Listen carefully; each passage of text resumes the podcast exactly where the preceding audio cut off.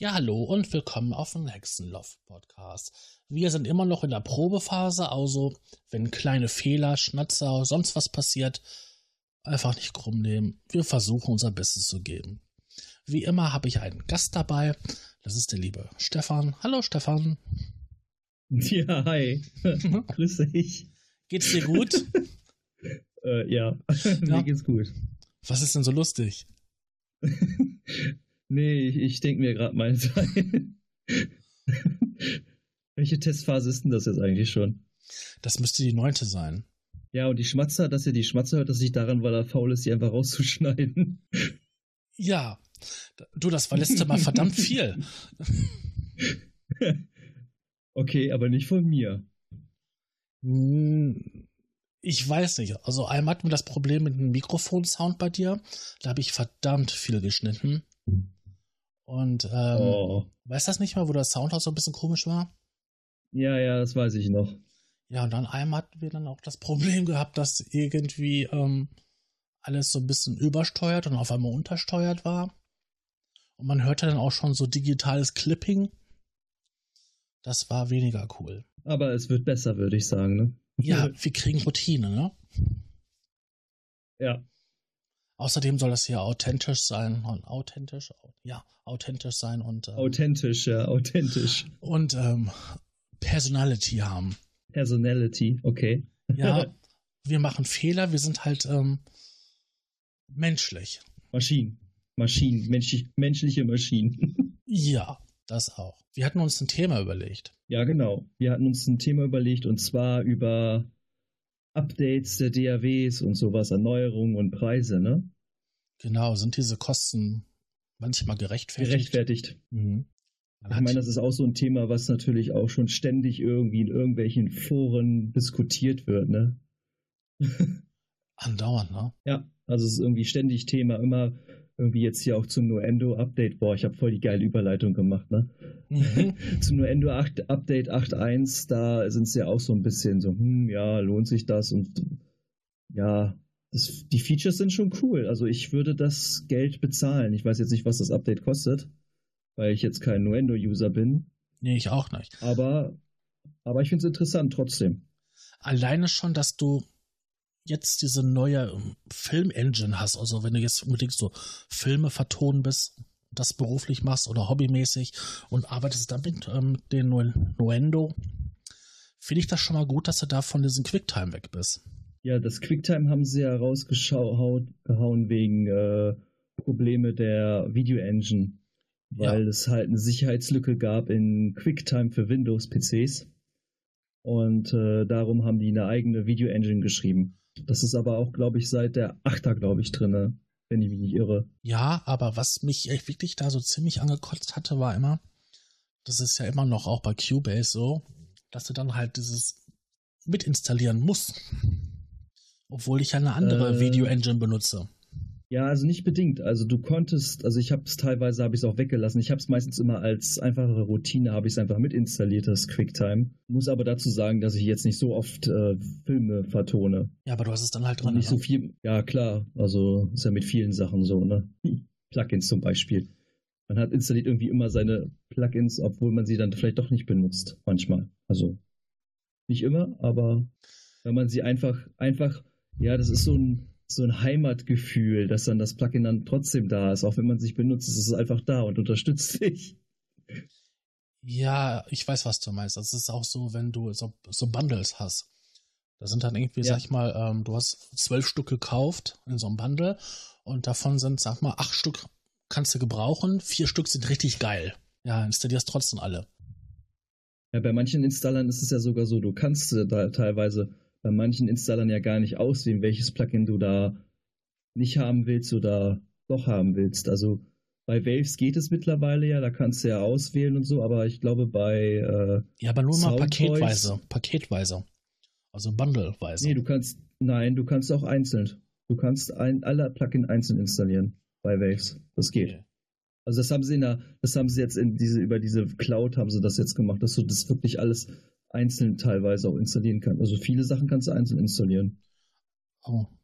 Kannst mal sehen, wie lange ich schon Waves installiert habe.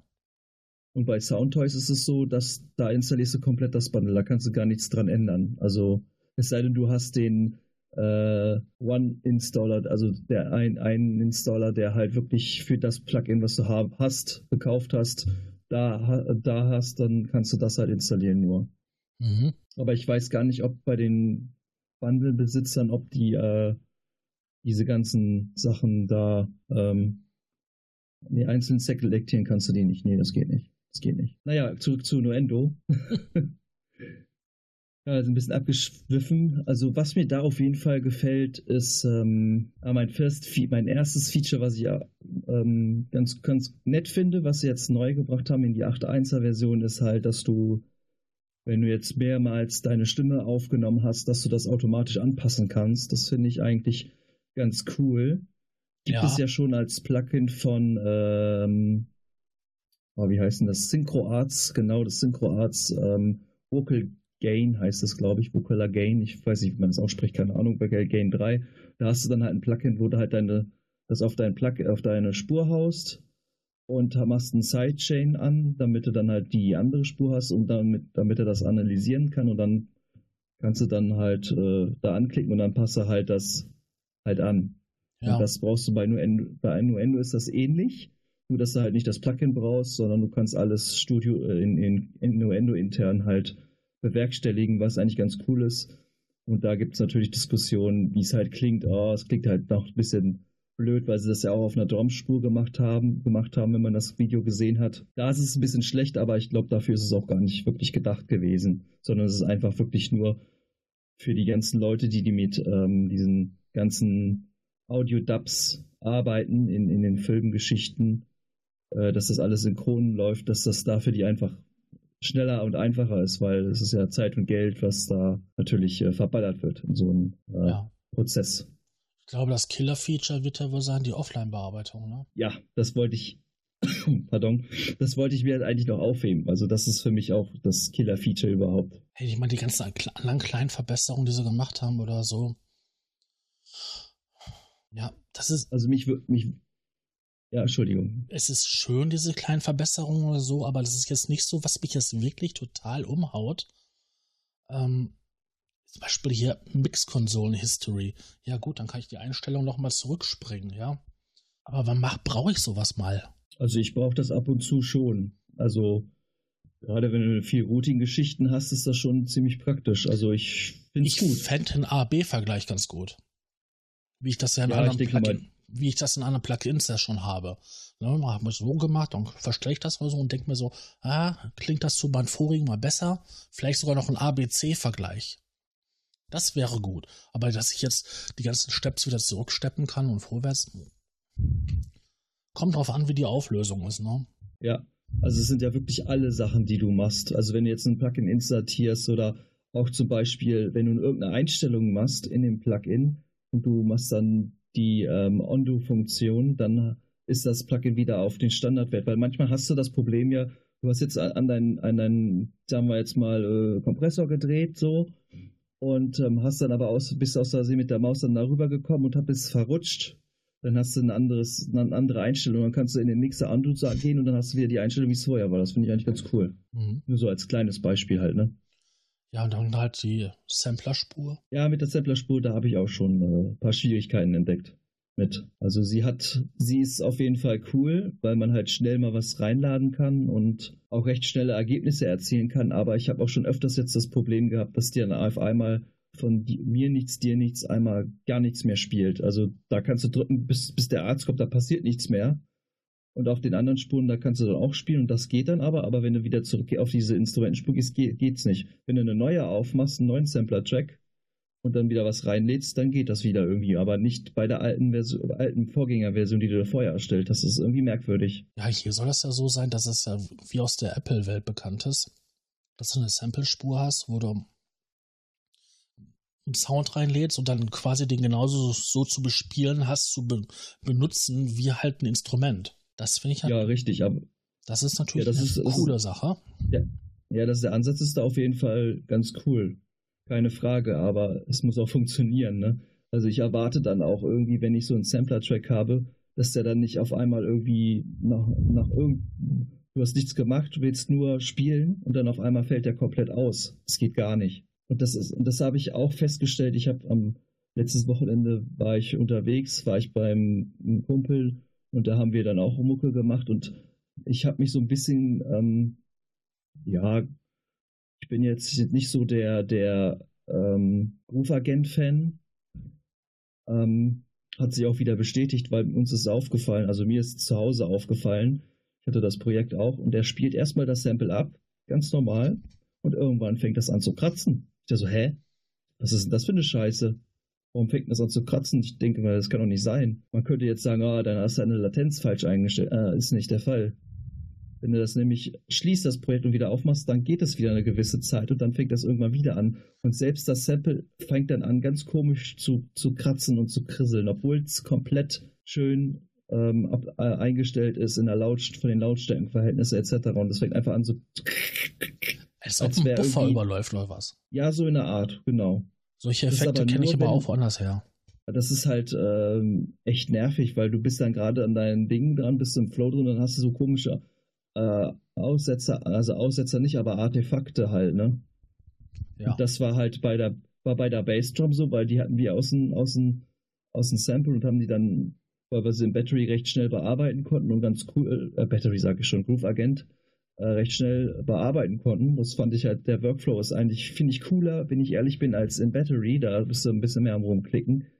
Und das ging halt in den Groove Agent halt sehr gut und ja, Ende des Liedes war halt wieder, dass man halt äh, das wieder irgendwie ein kleines Problem hat. Das taucht nicht immer auf. Was ist nervig? Ja, ja. was sind denn sonst so die Neuerungen im Neuhände? Ja, ähm, das Offline-Bearbeiten natürlich, ne? Das ist ja, finde ich ja so total geil. Also das gibt es ja schon seit der 8er-Version und mhm. jetzt auf 8.1 haben sie ja auch jetzt die Möglichkeit geboten, dass du äh, auch Mixer, äh, wenn du jetzt zum Beispiel in den Mixer mehrere Insert geladen hast, Effect Change geladen hast, dann kannst du die auch in den ähm, Offline-Prozess mit reinbringen, was ich sehr cool finde. Oder auch, ähm, dass du jetzt, wenn du was rausrenderst, du kannst den Tail bzw. das Ende von der Heilfahne, ähm, dass, dass die mitgenommen wird. Das war ja am Anfang auch nicht, das äh, ging ja auch nicht. Genau. Äh, dass die auch mit rausgerendert wird. Und das finde ich auch sehr, sehr äh, gut. Ja, dann hast du nicht diese Sprünge, Sprünge, wenn du, sag ich mal, so Loops daraus bastelst oder so. Dann hattest du immer das Problem gehabt, wenn die Heilfahnen nicht mit rausgerendert wurden, dass es dann einfach sich unnatürlich ja. anhört. Ja, und so ist es halt, da wird das halt komplett mit rausgerendert, also je nachdem, wie lang du es halt machst. Und du kannst die halt auch verschiedene Events machen, diese Offline-Prozesse. Und kannst dadurch auch total flexibel auch total neue Grooves und Sounds erstellen, was eigentlich wieder schöner Sounddesign-Effekt hat Du sparst ähm, CPU-Last, ne? Ja, genau, das war auch, haben sie auch gezeigt, das waren, glaube ich, irgendwie fast fünfmal weniger, ne? Weniger Prozent irgendwie, so war das. Ich meine, du konntest ja vorher, sowas ähnliches konntest du ja schon vorher in Cubase machen mit den Einfrieren. Nee, nee, es gibt sogar in Cubase gibt es auch noch den Offline-Prozess. Das ist aber noch der alte. Und ähm, du kannst aber bei dem neuen, ist es so in Nuendo, dass du auch trotzdem noch den bearbeiten kannst. Genau, äh, das ist die Neuerung. Genau, du kannst sie ja auch automatisieren, die Sachen im Offline-Prozess. Und das ging ja im, im alten Offline-Prozess geht das ja gar nicht. Also ich denke mal, das wird so eine Art, ja, ich könnte mir gut vorstellen, dass es vielleicht so eine Art Insert 9, 10, 11, 12, 13, 14, 15, 16 Ersatz werden soll. Könnte ich mir gut vorstellen. Wir werden sehen, was das geben wird. Ja, wir werden es sehen. Ähm, wahrscheinlich im Dezember, 5., 6., 7., 8. so denke ich mal, da werden wir wahrscheinlich mehr wissen, denke ich. Ja, dann so Kleinigkeiten wie Sound Randomizer. ja, genau. Was gab es denn noch in, äh, in den Update? Ja, das waren eigentlich die beiden hauptsächlichen Features, ne, mit den Art Vocal Gain Geschichte und auch halt mit dem, äh, mit der Offline-Bearbeitung. Die Sidechain-Dinge haben sie, extra, haben sie jetzt extra eingebaut. Das muss auch nochmal unbedingt betont werden. Sidechain, da habe ich, glaube ich, was verpasst. Was war das nochmal? Ja, die, die Audioeingänge von Sidechange und VST3 Instrumente-Blöcke. Nicht bei den Effekten, so, sondern bei den Instrumenten. Ach, da haben sie jetzt auch nachgerüstet, ja, okay, gut. Das haben sie auch gemacht. Das, das war ja das gewesen, wo so ganz, ganz laut alle nachgeschrien haben. Aber das gab es ja schon in Cubase. Also in Cubase 9. Ja, da gab es das, aber nicht in Nuendo. Ja, in Nuendo, ja.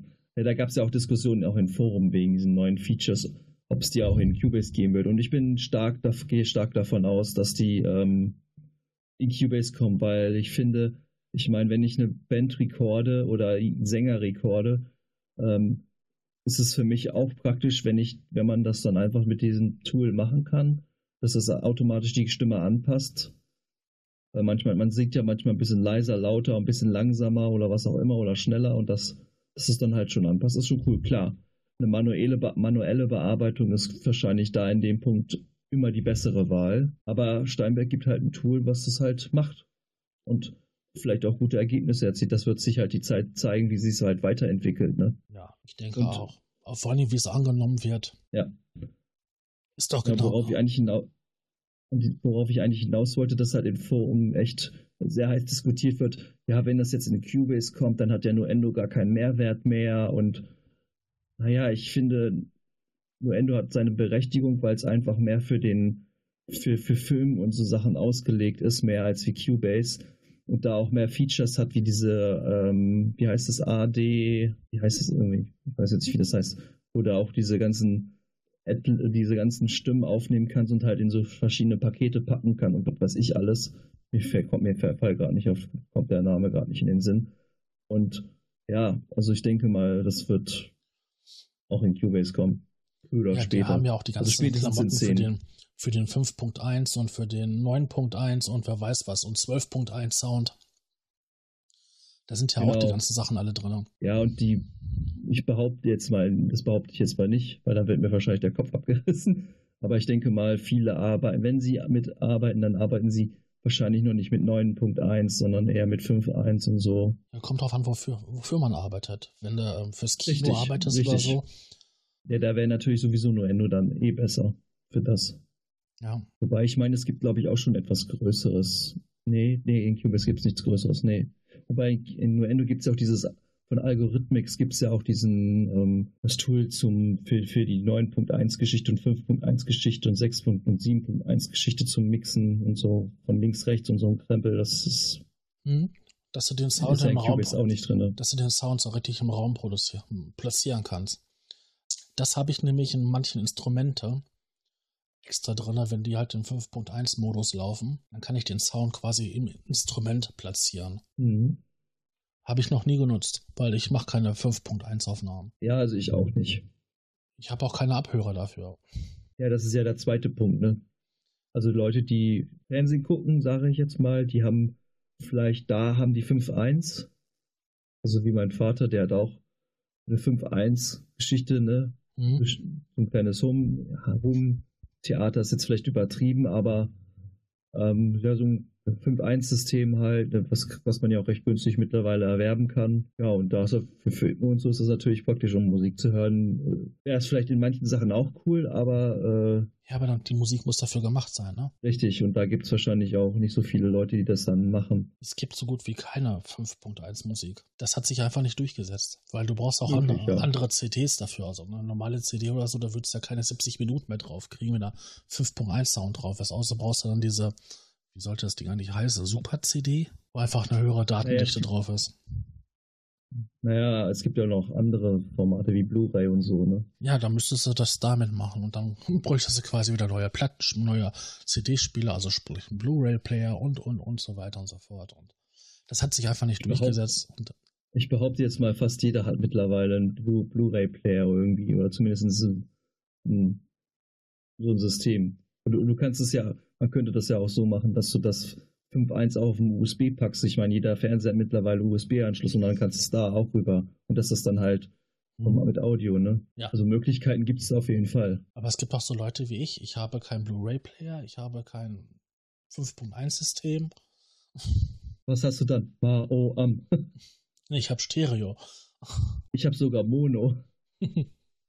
Mono kann ich auch ziehe ich, zieh ich einfach den rechten Kanal raus.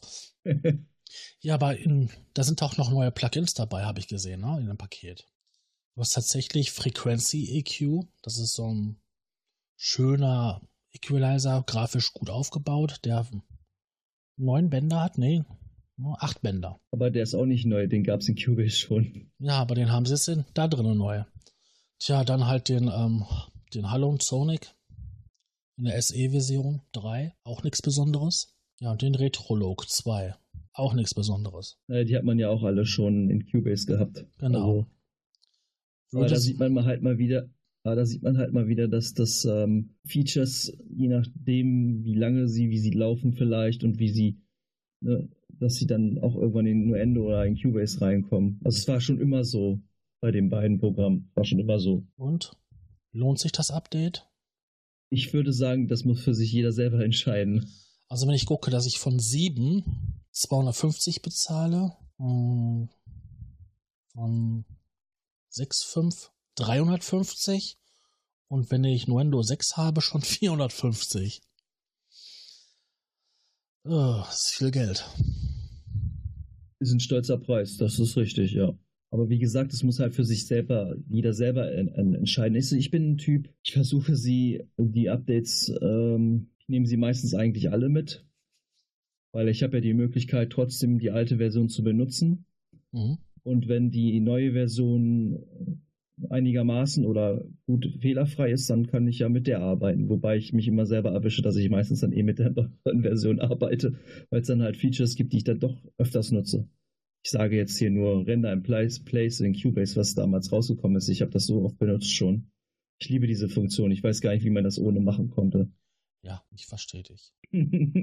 Aber das, das, ähm, das Update von es 8, 8 auf 1, das kostet nichts, ne? Äh, das von 8 auf 801, nee, das kostet nichts. Erst wahrscheinlich ab 8.5. Ja, wie immer bei denen, ne? Die 05er kosten ja. bei denen. Ja, und die Nuller-Version, die kosten auch. Einmal die 05er-Schritte, ne? 0, 05. Genau. Ja, genau. Wobei die Nuller-Versionen dann halt immer ein bisschen teurer sind. Aber da gibt es dann meistens dann noch ein paar mehr Funktionen, die dann dazukommen sollen. Zumindest werden sie so uns suggeriert, dass es mehr Funktionen sind. Genau. Und mehr Manchmal sind es auch, manchmal sind es auch einfach nur Schwimmverbesserungen. Genau, das kann ich mich doch noch sehr gut an manche Sprünge erinnern von Cubase. Da wolltest du unbedingt eine neue ja. Funktion haben, aber hast im Endeffekt ein paar Verschlimmbesserungen mit eingekauft. Ja, aber das hast du, denke ich mal, in jeder Software irgendwie, dass das ähm, bleibt einfach nicht aus bei Software. Also denke ich jetzt mal. Klar, man kann es natürlich perfekt machen, aber das wird heutzutage, glaube ich, nicht mehr so funktionieren, weil es einfach markttechnisch, marketingmäßig äh, dir wahrscheinlich auch gar nicht leisten kannst, weil du musst die Kunden wissen, ah, 0, 05, die kommen immer zu dem und sehen den Datum raus. Also müssen wir was rausbringen und ähm, ja, klar wäre es manchmal schön, okay, gut, dann sollen sie zwei von mir aus ein Jahr länger dran sitzen und dann hast du was wirklich, was richtig läuft, aber dann bist, kannst du dir auch nicht sicher sein, ob das dann wirklich richtig läuft. Und die haben ja genug Leute bei den Beta-Tests und so. Richtig. Bei manchen Sachen fragt man sich bei manchen Sachen fragt man sich dann echt, wurden diese Fehler nicht gefunden? Bei manchen Sachen wurden sie einfach nur nicht mit reingenommen, weil sie halt äh, doch vielleicht ein bisschen komplexer waren und so. Das weiß man ja halt als Außenstehender dann ja auch nicht, ne? Nee, manchmal fragt man sich das ja auch wirklich. Warum produziere ich diesen Fehler alle Nasen lang und warum haben, sind die bei ihren Beta-Tests nicht darauf gekommen, dass es diesen Fehler gibt? Ja, oder man musste, oder man musste das Produkt auf den Markt schmeißen, weil man die Erwartung der Kunden erfüllen wollte. Ja, das, also die Firmen haben da ja auch so einen gewissen Druck drauf, also einen gewissen Druck, den die halt haben. Mhm. Weil jeder weiß eigentlich, also fast jeder weiß, sag ich jetzt mal so, wenn, wenn das jetzt bald demnächst Cubase 9.5 kommt, weil sie den Zyklus, die langjährigen Cubase-User das wissen. Richtig, die erwarten das. Naja, dann erwarten, genau, und die erwarten dann ja auch was. So. Und Aber, äh, so wie ich es auch, so wie ich es auch aus dem Gespräch von einem Steinberg-Mitarbeiter mitbekommen habe, soll sich auch ähm, einiges, was MIDI betrifft, ändern. Ja, ich wollte gerade fragen, ob du da schon was weißt. Also MIDI-technisch wird sich da wahrscheinlich ein bisschen was ändern.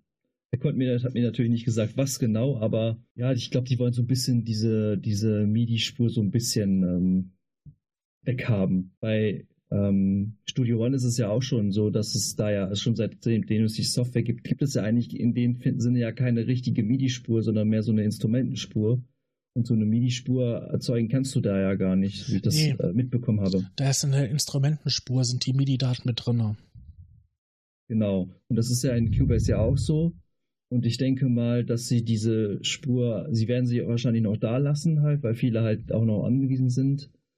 Weil sie halt, was weiß ich, ich weiß nicht, was sie da vorhaben. Ich bin da auch sehr gespannt, was da kommen wird, aber ich glaube nicht, dass es in 9.5 kommt, sondern eher in, in, in der 10er-Version frühestens. Die können die MIDI-Spur eigentlich so nicht weglassen, weil du Also, musst dann also die MIDI-Spur, für externe Geräte oder so, du brauchst du da mindestens einen Also das ist Platzhalter dafür. naja, das kannst du mit einer Instrumentenspur machen. Ja, dann brauchst du mal einen Platzhalter, ne? Der dir irgendein Instrument halt ähm, Platz. Keine vordefinierte Sachen. Ja, wieso? Du kannst doch dein externes Gerät als Instrumentenspur machen. Das ist doch, wenn du externe Geräte machst, auf Tab F4, dann auf ähm, externe Geräte, Mhm. erstellst du dir doch eine ähm, Instrumentenspur automatisch damit, mit MIDI-Verknüpfung und allem drum und dran. Aber er hat auch gesagt, ähm, MIDI wird auf keinen Fall tot sein. Es wird halt nur überarbeitet, denke ich mal, oder so, was weiß ich, was, was, was da noch kommen, was da kommen mag. Aber MIDI wird auf jeden Fall bestehen bleiben, weil ich hatte ihn schon gefragt, ja, wie sieht denn das dann mit den, mit den ganzen Rack-Sachen aus, wenn du da mehrere MIDIs hast und so. Und also da wird sich nichts, nichts groß ändern, aber es wird halt ein, ein neuer Sprung wird, soll gemacht werden. Irgendwie. Mal sehen, was da kommt.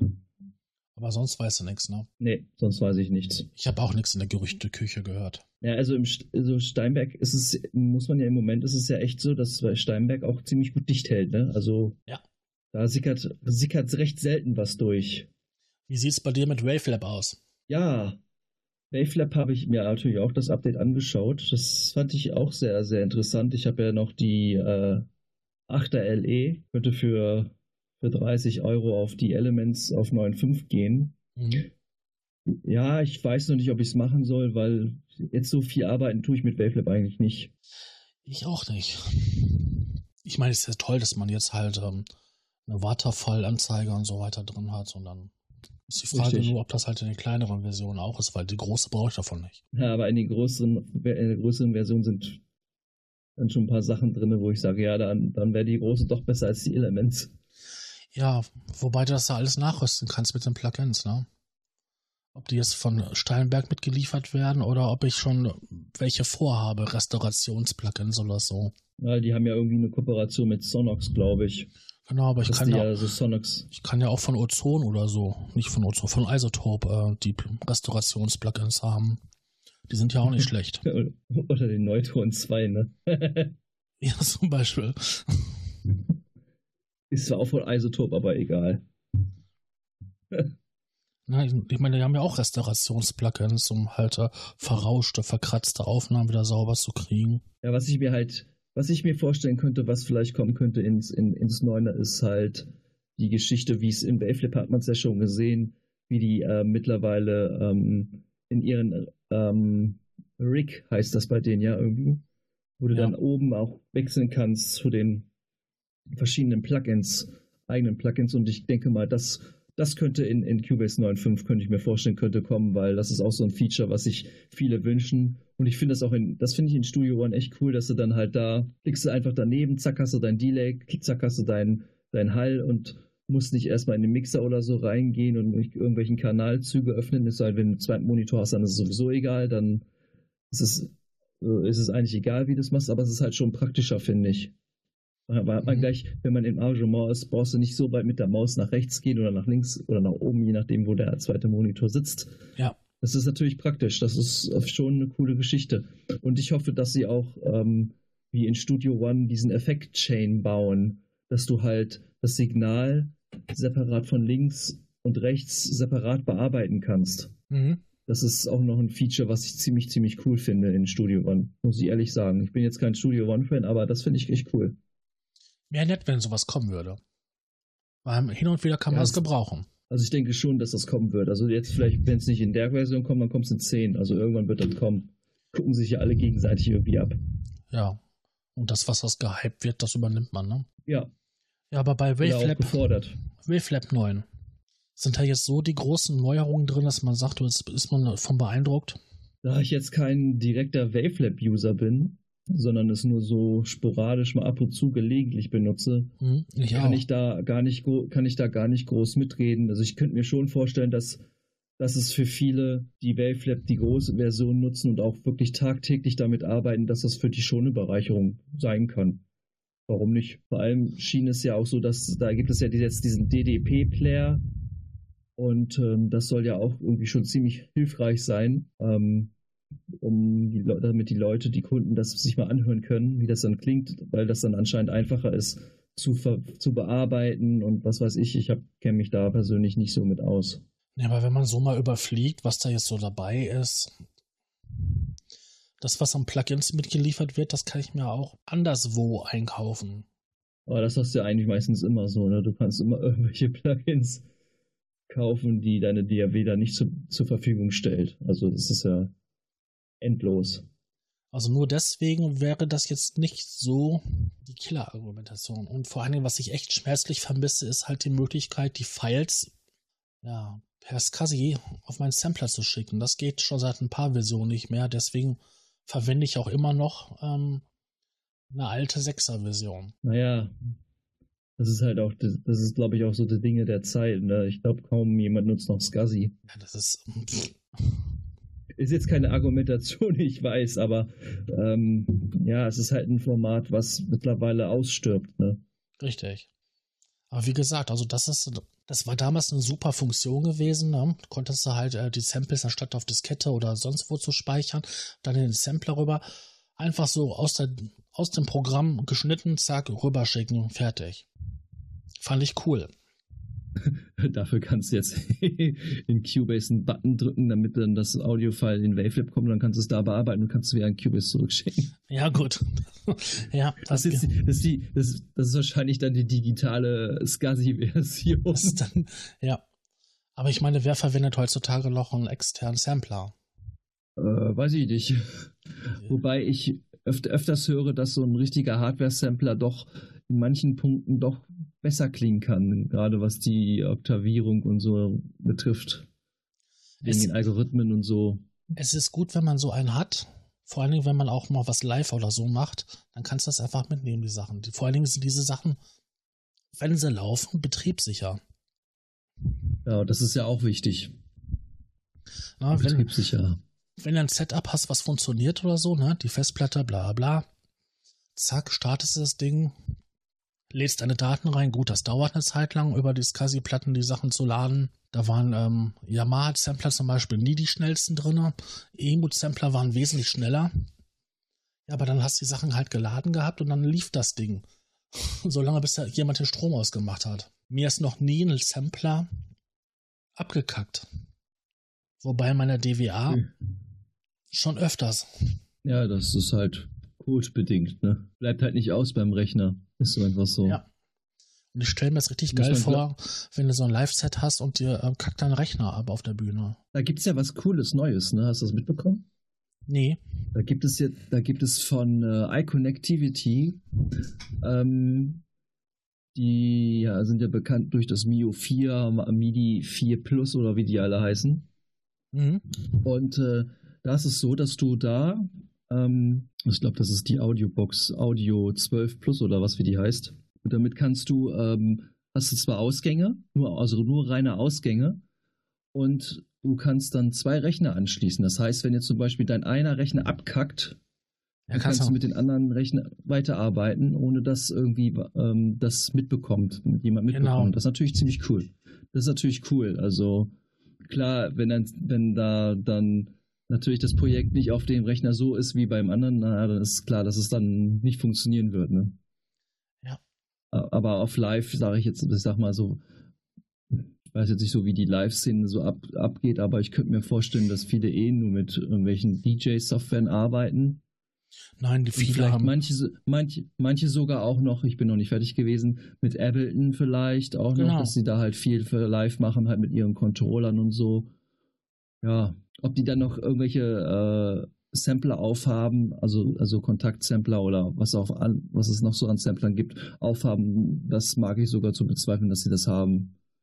Kommt oder machen, an. sagen wir es mal so. Manche haben ja, auch Instrumente, manche haben auch Instrumente offen und spielen damit live, ne, Soundverformung und so, solche Sachen oder Manipulation live. Ja, wenn die dann halt. Ja, das macht ein Freund von mir auch. Und wenn dir das Ding dann halt einfriert und du hast so einen Freeze-Ton, ja, ist bestimmt ganz witzig. Ja, gleich recorden und dann irgendwie was draus machen. Ja. also mit Live-Hardware arbeitet ein Freund von mir auch und ähm, hat aber auch, arbeitet da auch mit, mit äh, arbeitet tatsächlich da mit ähm, Cubase und ähm, das ist eigentlich sozusagen, das spielt, da spielt er dann ab mit und aber auch äh, mit Hardware wie Muga Fuga und so und lässt dann das, den Sound da durchlaufen und so weiter und so fort und das klappt ganz gut, weil Hardware verbraucht ja nichts an Leistung. Richtig. Also der spielt dann quasi da halt so ein, so ein Grundgerüst ab und dann bastelt er noch links und rechts noch ein paar Sachen dazu.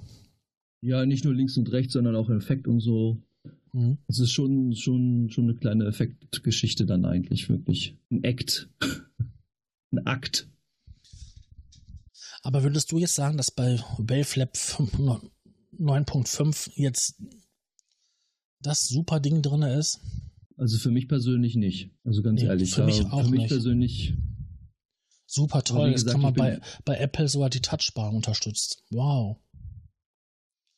Also das, das ja. ist jetzt nichts, was ich jetzt, wo ich auch sagen würde, okay, das würde sich lohnen für mich, diesen Update-Schritt zu machen.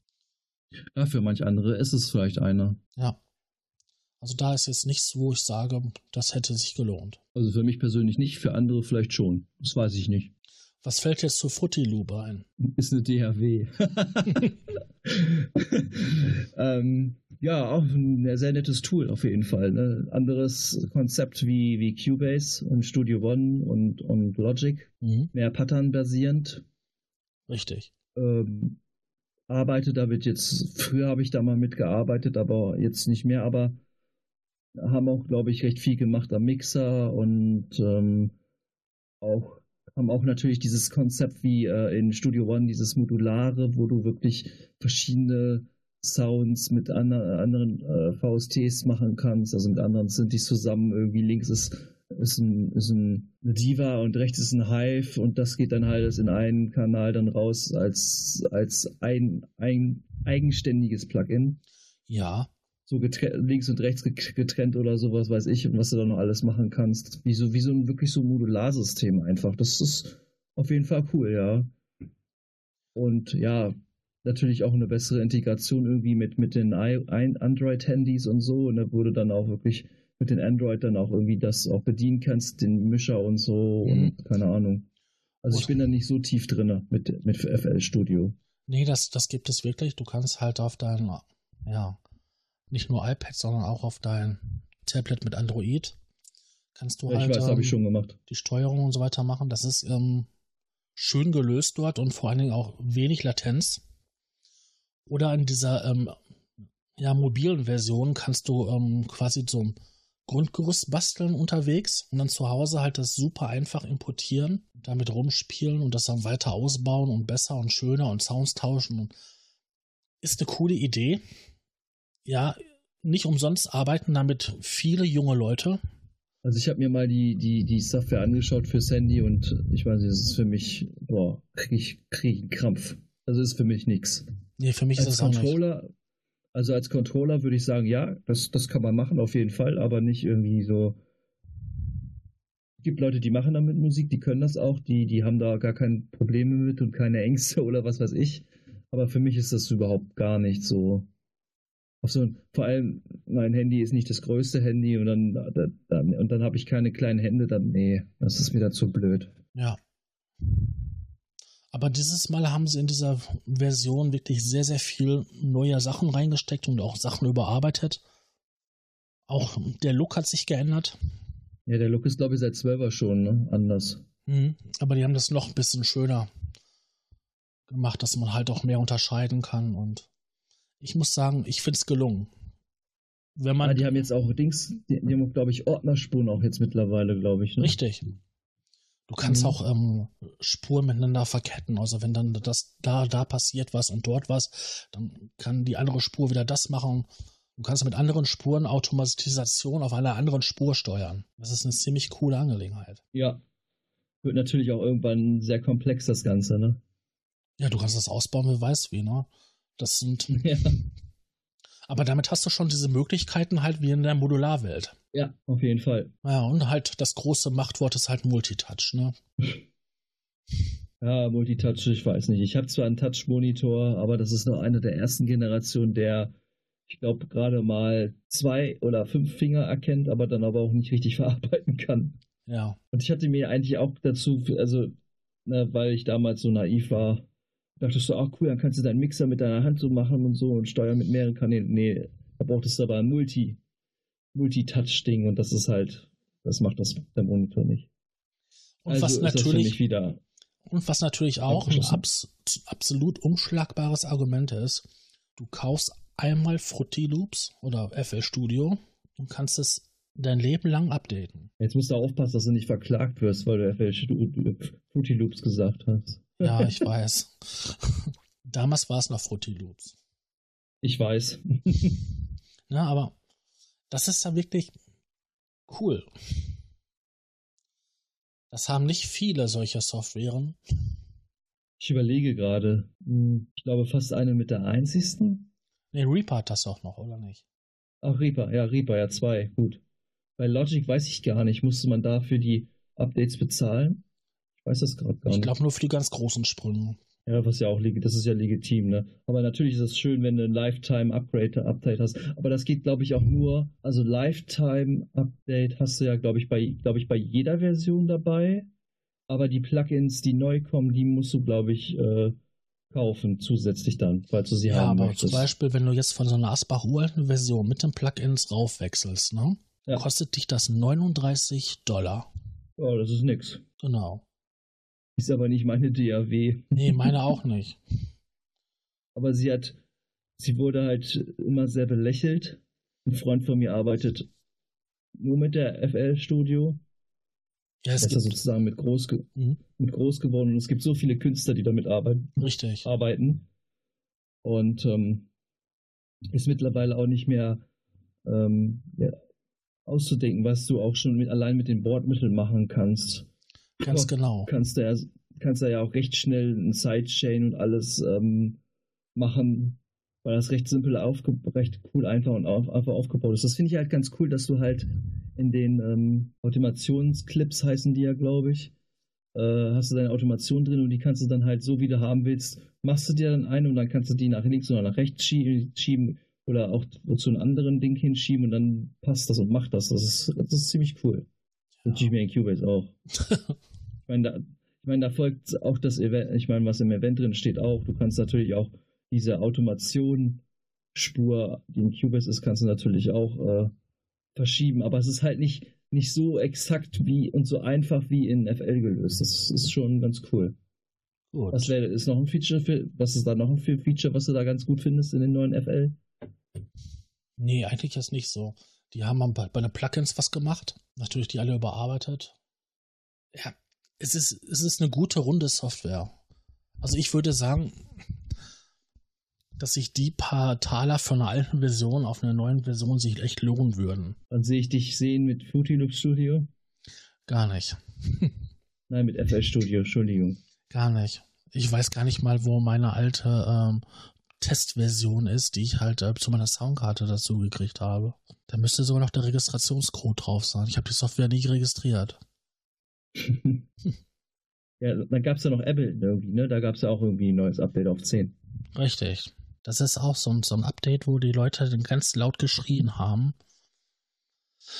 Hm, Inwiefern sich das lohnt.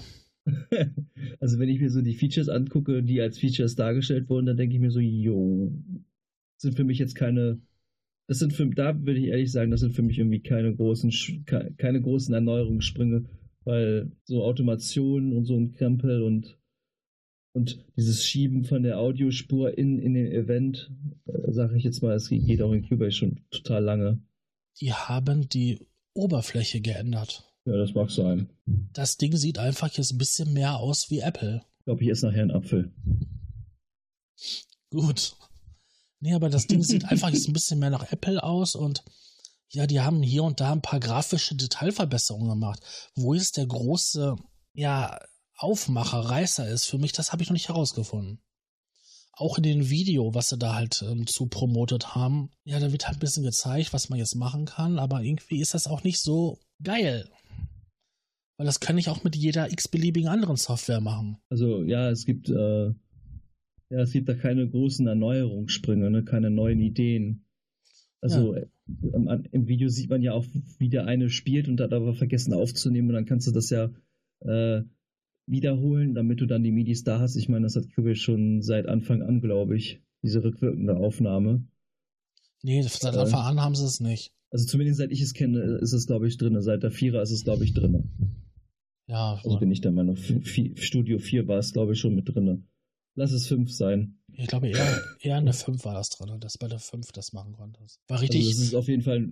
Richtig intensiv und mit Cubase habe ich angefangen in der SX3. Da war es definitiv nicht drin. Ja, dann ist es später erst gekommen. Aber es gibt schon länger als. als genau. Ne? Das gibt schon länger. Musste es zwar auch aktivieren, ist, ist jetzt standardmäßig nicht, nicht sofort an gewesen. Ob das jetzt so an ist, weiß ich gar nicht, weil ich habe das nie so großartig genutzt. Äh, kannst du es über Tastaturbefehl, machst du das? Genau, ne? Also ich, ich bin ja sowieso so ein Tastaturtyp, der mit vielen Shortcuts arbeitet.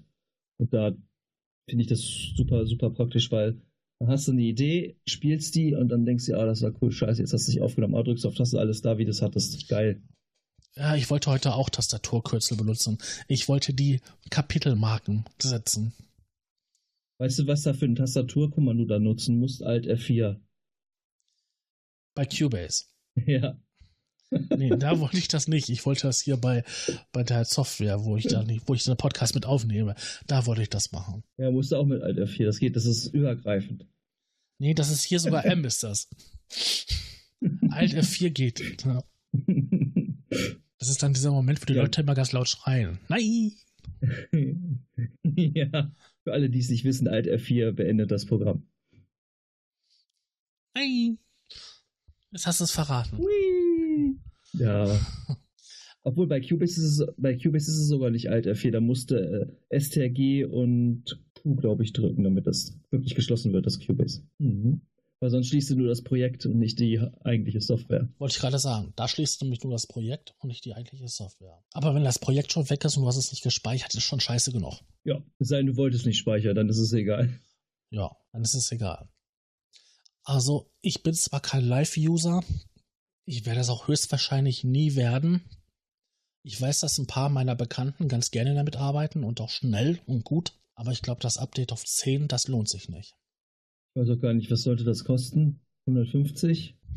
Weiß nicht. Okay, ja klar, es ist vielleicht auch, es auch so, dass auch wahrscheinlich auch vielleicht sogar auch vieles unter der Haube passiert ist, was sie nicht jetzt aufgeschrieben haben oder nicht so als notwendig äh, gesehen haben, was dann die User mit der Zeit dann merken, oh, guck mal, das ist da einer doch ein bisschen anders. Aber die Leute haben so sich tierisch, die haben sich tierisch aufgeregt. Ja, vielleicht ist was unter der Haube ja, passiert. Irgendwelcher Code, der besser ist. Ja, verständlich ist es auf jeden Fall, wenn sich die Leute darüber aufregen. Sind halt einfach Features, die meiner Meinung nach zu jeder, jeder normalen Standard-DAW gehören einfach dazu, finde ich. Auch wenn manche Funktionen anders laufen bei anderen Herstellern. Gut. Mhm. Kommen wir mal nach Reason. Reason. Ja. Ich glaube, ich muss mal niesen. Propellerheads. Also, der Werbeclip, den ich dazu gesehen habe, der war ein Mehr an Mehr an Mehr. Wir haben mehr. Mal haben Sie mehr? Ja, das umfangreichste Recent-Update überhaupt. Es sind bei ein ja, neuer Synthesizer, der hier so, ja, er hört sich interessant an. Es halt dieses, dieses Phasenschiffing-Dingsbums-Gemoppel. Ich will das jetzt auch nicht irgendwie auf Englisch aussprechen, aber er heißt Europa und ähm, soll sich für große epische Sounds eignen. Dann haben sie. Ja, dann haben sie auch irgendwie einen ja. Grain Simple Manipulator haben sie auch noch, ne? Richtig. Das Ding ist cool, definitiv. Aber der alte Tor-Synthesizer, den sie da drin hatten, der war auch cool. Ah, du kannst natürlich jetzt nicht eine Granularsynthese mit normalen, mit einem Synthi vergleichen, ne? Wie so ein Tor. Aber ich sag nur, das, der Tor-Synthesizer war auch gut und dieser Milestream sowieso. Ja, aber dieser Grain Synthesizer, der macht, oder Sample Manipulator, der macht richtig fette, interessante, neuartige Sounds. Klar, die Synthese ist dafür halt ähm, bekannt, dass es sowas macht. Wenn man unbedingt sowas braucht, kann man, würde sich das Update alleine schon deswegen lohnen. Aber es kommen wir zum Aber. Seit der letzten Version kann man VSTs benutzen in Reason. Ja. Und warum soll ich dann halt so ein teures Update machen, wenn ich mir für ja, ein paar Euro einen Synthesizer von Dritthersteller besorge, der wenn nicht mehr kann? Tja, das ist eine gute Frage. Frage, ja. Ja. haben sich ja sehr lange gest- gesträubt, drüber äh, VST zu machen, wegen der Kompatibilität und Ganz genau. Absturzgefahr und so ein Krempel. Aber das wahre, das Gelbe vom Ei ist das immer noch nicht. Also ich habe ganz viele Leute, die sich tierisch darüber beschwert haben, wie schlecht diese Integration ist. Das ist genauso wie die Integration, dass man halt äh, MIDI senden kann. Das ist ganz, ganz schlecht gelöst. Also die MIDI-Seite ist bei ähm, Steinberg, nicht bei, bei Fruity Loops. Ah, stopp. Bei Propeller. Propellerhead ist ganz schlecht gelöst. Also wirklich, man merkt, dass es eine reine Software-Schmiede ist. Quasi nur mit ähm, Ja. Softwareinstrumente arbeiten. äh, haben wahrscheinlich noch nicht so die Erfahrung damit so groß gemacht. Und ich denke mal, ja, so, ein, so eine VST-Geschichte einzubauen in ein eigentlich geschlossenes System, was überhaupt nicht mit VSTs eigentlich gedacht war, kann ich mir schon vorstellen, dass die Umsetzung doch recht kompliziert und sch sich schwierig äh, herausstellt. So kann ich mir gut vorstellen. Ja, dann halt die ja, Sample-Pakete, die sie dabei gepackt haben. Ja. Ein Human Voice Sampler. Ja, da sind halt ein paar Weltinstrumente. Ich weiß nicht, das kannst du mit einer stinknormalen gekauften Sample-CD halt auch auffüllen. Das Repertoire. Ja, Und die haben ja auch in, ihren, in ihrem bestehenden Softwarepaket genug gute Sample-Software, wo du dann halt die Sachen nutzen könntest. Ja, dann haben sie noch Modulationseffekt. Das war's. Also so viel mehr ist das jetzt nicht. Wo das jetzt das große, umfangreichste Update aller Zeiten ist, ähm, weiß ich nicht. Die haben zwei interessante Synthesizer dabei. Der Rest ist so. Yeah. Ja, Das ist aber auch immer Marketinggeschichte, ne? Wie oft, ja, die revolutionärste, eine revolutionärste Update ever, was es jemals gab. Das, das, das, das, das. Es ist doch jedes Mal derselbe Marketingmist. Ja. Also, weiß ich nicht. Fällt mir auch nichts Großartiges so ein. So. Ich weiß noch, wo letztes Jahr halt ähm, die VST-Klamotten reingekommen sind, wo sie alle sich drauf gefreut haben und dann total enttäuscht waren, wie beschissen ja, die VSTs integriert wurden. Und dass das eigentlich mehr oder weniger unbenutzbar war. Deswegen Ja, ist das sogar. Deswegen ist sogar ein Bekannter von mir von, äh, von Reason weggegangen, der jahrelang sehr zufrieden mit Reason produziert hatte und auch einige Plugins ähm, dort hatte und viel, viel Geld für gelassen hat übrigens. Ähm, nach, nach Live gewechselt. Der hat dann halt äh, mit ein paar ähm, ja, Software-Synthesizer, die auch VST-Versionen ihrer Plugins haben, ja, verhandelt, dass er dann für wenig Geld dann die VST-Version wenigstens kriegt. Ja, ich kenne auch ein paar Leute, die von Reason, die komplett auf, auf eine DAW gestiegen sind, die Plugins äh, VSTs können. Ja, vor allen Dingen sagte er, was auch passiert ist, ist, dass sein ähm, Grundsound wesentlich weiter nach vorne gekommen ist. Und wenn ich mir alte Produktionen und neue Produktionen von ihr anhöre, dann hört man klar, dass halt ähm, das vor ein bisschen muffiger war.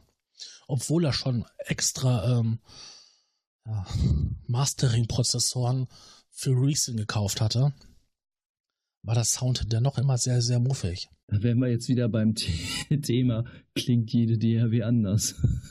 Manche ja. Also ich muss Ja, sagen, ich habe ähm, ich habe mit Reason auch so. bis, bis Version 6 habe ich noch gearbeitet mit. Hin und wieder mal so schnelle Ideen konnte man da super er, erarbeiten. Aber so wirklich, man merkt, wenn man schon bei Version 6, 6 gestehen geblieben ist, ähm, das hat sich einfach nicht gelohnt. Ist auch eine Frage des Geldes. Ja, klar, das ist halt immer ne, die erste Frage des Geldes. Und für mich hat sich das einfach nicht mehr gelohnt. Weil das war immer so geschlossen und ja, wir gucken, wir machen vielleicht was mit VST, aber dass das jetzt so lange gedauert hat, Aber man muss natürlich auch sagen, guck mal, wie lange erst seit der 9er Version ist VST dazugekommen, ne? mhm. Aber wenn man sich überlegt, ich will die natürlich jetzt nicht, ne? Aber ich finde das irgendwie, auf einer Seite ist es schon faszinierend, dass sie trotzdem, dass sie kein VST drin hatten, dass du trotzdem eine richtig große Vielfalt hattest, ähm, Sounds zu kreieren und zu basteln, weil du einfach halt dieses Modulare hast, einfach gehabt hast, einfach in dieser DAW. Ja. Und das ist natürlich ziemlich cool, ne? Und das ist natürlich wieder so ein, so ein, ein positiver Punkt da drin in dieser Software. Das ist halt bei Also die haben, nicht so gibt. die haben ja erst spät angefangen, ja auch den für Drittanbieter zu öffnen. Ja, dass du halt äh, Plugins dazu kaufen konntest. Wenn du man über, Rex, ne? Genau. Rex Extensions meinst du, ne? ja, das auch, aber die hatten ja auch dann zum Schluss hatten so was, so was ähnliches wie die VSTs ja schon gehabt. Das halt dann speziell ähm, pro, darauf programmiert wurde. Ähm, was ich sagen wollte war, es war beeindruckend gewesen, was man quasi out of the box damit machen konnte. Du hast halt eine, eine Handvoll Klamotten gehabt, an In- Instrumente, an Effekte, die konntest du kreuz und quer verschalten, dann halt in diese Rex Ex Expansions oder Kombinatoren halt die Sachen halt ähm, zusammenpacken und neu modulieren und dann hier und dort und das. Das war geil gewesen. Es waren coole Möglichkeiten. Aber dennoch landete man halt bei einer klassischen Cubase, Ableton, Live, was auch immer. Also ich kenne sogar einen, der ist von Ableton auf Cubase gegangen und der hat gesagt, boah, der Soundunterschied ist da echt krass. Ja, wie gesagt, Dass da Cubase echt, noch- dass da echt Cubase da echt nochmal besser klingt. Und ein anderer Freund von mir, der arbeitet, der ist von Cubase auf Bitwig, mhm. ist ähm, musikalisch, also äh, produzierendstechnisch und Ideenumsetzung ähm, Umsetzung halt, das ist halt sein Ding. Er ist also äh, so ein Musiker, der einfach, ne, der nicht jetzt so viel am Hut hat mit Mixen und Mischen und so weiter und so fort, hat aber dafür coole Ideen und die setzt er eigentlich auch ganz gut in, in Bitwig um. Aber er sagt selber, wenn du eine Gitarre aufnehmen möchtest in Bitwig, das kannst du voll vergessen. Das klingt nicht so geil wie in Cubase. komisch, ne? man könnte denken, ich bin, man könnte denken, ich bin Fanboy von Cubase. Kann ich gar nicht verstehen. Nein. Das meint man ja auch bei mir mit Yamaha. Also. Dabei war mein erstes Keyboard ein Casio. Ah. Tja. Casio habe ich gehasst, aber wir kommen vom Thema ab. Nee, wir sind auch eigentlich so mit den großen DWAs durch. Das, was am meisten gekauft wird. ja, Pro Tools kam, glaube ich, auch was, ne? Hatte ich gesehen. Also zumindest in Facebook irgendwie. Was, was da natürlich neu ist, keine Ahnung, aber Pro Tools ist ja auch eine, eine ganz andere Liga, ne? Also, wenn du nicht, wenn du da nicht gerade die Version hast, die jetzt äh, ohne Hardware läuft, zahlst du da verdammt viel Geld für. naja, wenn du die native Version, die kostet, glaube ich, auch so um den Dreh wie, wie Cubase und um die anderen Konsorten. Also, das ist, vielleicht mag das ja was für ein Hans Zimmer sein, der dann 50.000 ähm, Ein- und Ausgänge braucht. Ähm, ich glaube, für den normalen Benutzer, der irgendwie 8, 16, vielleicht sogar 32 Ein- und Ausgänge hatte, der geht nicht auf Pro Tools. Hm, wahrscheinlich eher weniger. Kommt immer auch drauf an, was man machen will, ne? Also wenn du Bandrecording machen willst oder so, ist, glaube ich, Pro Tools auch schon sehr, sehr, sehr, sehr weit vorne. Also Cubase natürlich da auch, aber ich glaube, Pro Tools ist da noch ein bisschen weiter vorne. Könnte ich mir vorstellen. Ja, weil du irgendwie 5 Millionen Ein- und Ausgänge haben kannst. Wenn du, Ja. wenn du 80 Trilliarden an Geld hast. Ah, immer eine Geldfrage, ne? Ja, guck dir doch mal an, was so, was so große Studios, die dann mit Pro Tools arbeiten, was die da für Schränke stehen haben, wo die ganzen Module drin sind. Ja, das ist aber auch meistens auch Show, ne? Nee, ich meine, ich meine jetzt nur die Pro Tools Module für die ganzen Ein- und Ausgängen. Ja, ja. Das ist, ist schon nicht wenig. Nee. Ich meine, das ist auch kein Wunder, dass du dann halt, äh, wenn du ein Orchester aufnehmen willst und bei jedem Musiker drei Mikrofone hinstellen kannst. Deswegen, ich glaube, Pro Tools das spielt gar nicht mal so eine große Rolle. Also ich finde so viele Videos mit Pro Tools, wie auch Tutorials teilweise. Oder auch Ableton ist verdammt stark vertreten mit Tutorials, ist mir aufgefallen. Ja, du kannst, unglaublich. du kannst ja mit Live sogar ähm, ganze DJ-Sets fahren. Bereitest du dir zu Ja, Hause vor? Ich meine, das machen andere DJs ja auch. Die bereiten den USB-Stick mit der Playliste vor. Die bräuchten eigentlich einen Club hingehen und nur Start drücken und dann würde die Playliste so runterlaufen. Sogar mit Automatisation, äh, mit den Federn und sowas. Das kannst du alles vorbereiten. Deswegen gibt es ja die ganzen neuen DJ-Sternchen, wo alles vorbereitet ist und die stecken einfach nur ein USB-Steckerchen rein und dann feuert der Rest, Rest aus der Konserve ab. Oh, ist ja auch praktisch, ne? Ja, aber so kann ich auch DJ. ja. So kann Der- sogar meine Katze der- DJ. ja, das ist richtig. Also es ist da. Aber äh, man kann sogar live dafür nutzen. Man könnte sogar rein theoretisch mit einem Plugin ähm, Cubase sogar dafür benutzen. Ja, wie gesagt, ein Kumpel von mir nutzt das ja mit Cubase. Also du kannst, kannst jede DAW dafür verwenden eigentlich. Also ob das jetzt ein Tractor DJ ist, ob das ein Logic ist oder ob das ein Bitwig oder ein Ableton Studio One. Okay, vielleicht ein Pro Tools eher weniger vielleicht. Aber die anderen DAWs doch, so Magic Music Maker und so, geht das ja auch mit. Aber was hältst du dann davon, so dass jetzt die Updates in gewissen Sprüngen nicht gerade wenig Geld kosten? Das ist immer eine schwere Frage, weil äh, wir müssen ja auch von irgendwas leben, ne? Ja. Fühlst du dich denn unter den Druck gesetzt, dann quasi immer die neueste Version zu kaufen, weil du sonst Angst hast, dass, sag ich mal, wenn du jetzt zwei Generationen hinterherhängst, die, das nächste Update dann einfach so teuer wird? Also wenn ich da ehrlich bin, mir an meine Nase fasse, würde ich schon sagen, ja. Weil es ist äh, dann doch echt was günstiger, wenn man es meistens gleich macht. Es sei denn, du bist ganz schlau und äh, du kaufst dir jetzt das neue Cubase-Update, wenn es jetzt bald rauskommt, aktivierst es aber nicht, sondern aktivierst es erst, wenn, wenn die 10er rauskommt und dann aktivierst du deinen neuen 5er, dann kriegst du nämlich ein Grace Parade Update und dann hast du es kostenlos. Ja, aber dann hast du aber Das ein Jahr, dann hast du aber quasi ein Jahr lang Geld tot liegen. Und dann ist die Frage, ob sich dann halt dieser Sprung lohnt. Na, nicht, naja, nicht, nicht ganz ein Jahr. Also du hast zwar in ein Jahr vielleicht das Geld liegen, die 50 Euro, aber wenn du diese 50 Euro nicht bezahlst, würdest du ja automatisch für das Qubit Update von, sagen wir mal jetzt 9 auf 10, ja trotzdem deine 200 bezahlen. Weil Ja. ein normales Update kostet ja, also das 5er kostet 50 und das auf große kostet meistens 99 Euro oder 150 Euro, je nachdem. Ich glaube, das letztes Jahr war es 99 Euro. Ja, dann zahlst du dann 149 und bezahl- bezahlst da in dem Sinne halt nur 50 Euro Mhm. und äh, hast dann aber die ganz große Version, hast aber natürlich das Pro dann die Problematik, dass du mit der Software nicht arbeiten kannst, Richtig. weil du dann halt natürlich warten musst. Ne?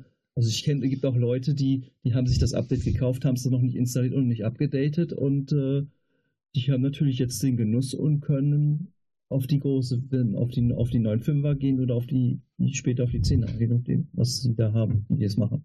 Nee, aber ich bin schon einer, der die Updates eigentlich jedes Mal mitnimmt, weil ich mir sage, okay, hm, wird beim nächsten Mal Update ein bisschen, wird zwar da etwas teurer, wobei das ja so ein bisschen angeglichen wird. Die Leute, die das Update gekauft haben, bezahlen dann so roundabout 50 Euro weniger. Aber es ist halt schon blöd, weil ähm, so ist es halt, du kannst natürlich auch eins aussetzen, aber dann ist natürlich die Gefahr dass es teurer wird. sehr, sehr, sehr groß, dass es richtig teuer wird irgendwann. Das ist natürlich auch eine Marketingstrategie. Aber ich finde das immerhin noch besser als ähm, so eine scheiß Cloud-Geschichte oder so eine ähm, Abo-Geschichte, muss ich ehrlich sagen. Ja, ich kann mich noch dran ja- erinnern. Ich kann mich noch dran erinnern, bei ähm, Propellerhead, wie hieß das denn da? Recycle? Rebees. Wie, wie, Ich hatte, ich hatte die. Zweier. Rebirth. Ich hatte die Zweier-Version. Und ähm, ehrlich gesagt, ich habe später das Crack runtergeladen. Warum habe ich mir das Crack runtergeladen? Weil man das weil immer, wahrscheinlich besser läuft. nee, weil man es immer auf den Sack ging, ständig die CD einzulegen, um zu gucken, um, um zu kontrollieren, ob das halt mein, ob ich im Besitz einer echten Version bin. Ich habe quasi gekaufte Software da gehabt, habe aber einen Crack benutzt. Das machen ja viele. weil mir einfach diese äh, Kopierschutzmechanismen, die dahinter steckten, tierisch auf den Sack gingen. Und das ist ja so eine Sache, dass warum wird man als ehrlicher Käufer bestraft? Ähm, weil es Leute gibt, die halt geknackte Software verwenden. Ja, das ist eine gute Frage. Ich meine, wenn ich jetzt bei dir hingehe und dir deinen dein Kopierschutzstecker ähm, klaue, dann hast du erstmal ein Problem. Ja, dann habe ich ein großes Problem. Dann habe ich erstmal die große Rennerei Richtig. und Telefoniererei. Genau. Anzeige, dann mit, der, mit, den, äh, mit dem Auszug aus dem Polizeitagebuch, kannst Ja, du dich dann halt an Steinberg wenden und so weiter und so fort. Ja, mal gut, dass ich weiß, dass du nicht so schnell bist, dann kann ich dich noch einholen. Das ist ein anderes Thema. Aber ne, ja, das stimmt. Ja, aber es ist natürlich schon scheiße, wenn dann so ein Dongle verloren geht. Aber es gibt halt da ja auch Möglichkeiten. Aber ich bin zum Glück, hm, habe ich, ist so mein Dongle noch nie kaputt gegangen. Also auch nicht bei iLock Sachen und so. Ich hoffe, das bleibt auch so. Ja. Ähm, ja, klar wäre es am besten natürlich, sie würden alle ihre Software ähm, so ohne irgendwelche Lizenzschlüssel machen, weil dann ist auch der Reiz für die Cracker Groups einfach nicht mehr da irgendwas zu knacken, weil dann läuft es ja sowieso sofort. Ja, aber irgendwas müssen die Firmen ja machen, um ihr geistiges Eigentum zu schützen. Ja, das ist halt schwierig, ne? Also. Weil es ist ja nicht. In, in, in, es ist ja nicht. Im Endeffekt, Endeffekt nur so eine Hardware-basierende Hardware Geschichte, so, wenn du einen richtigen Schutz haben willst, so.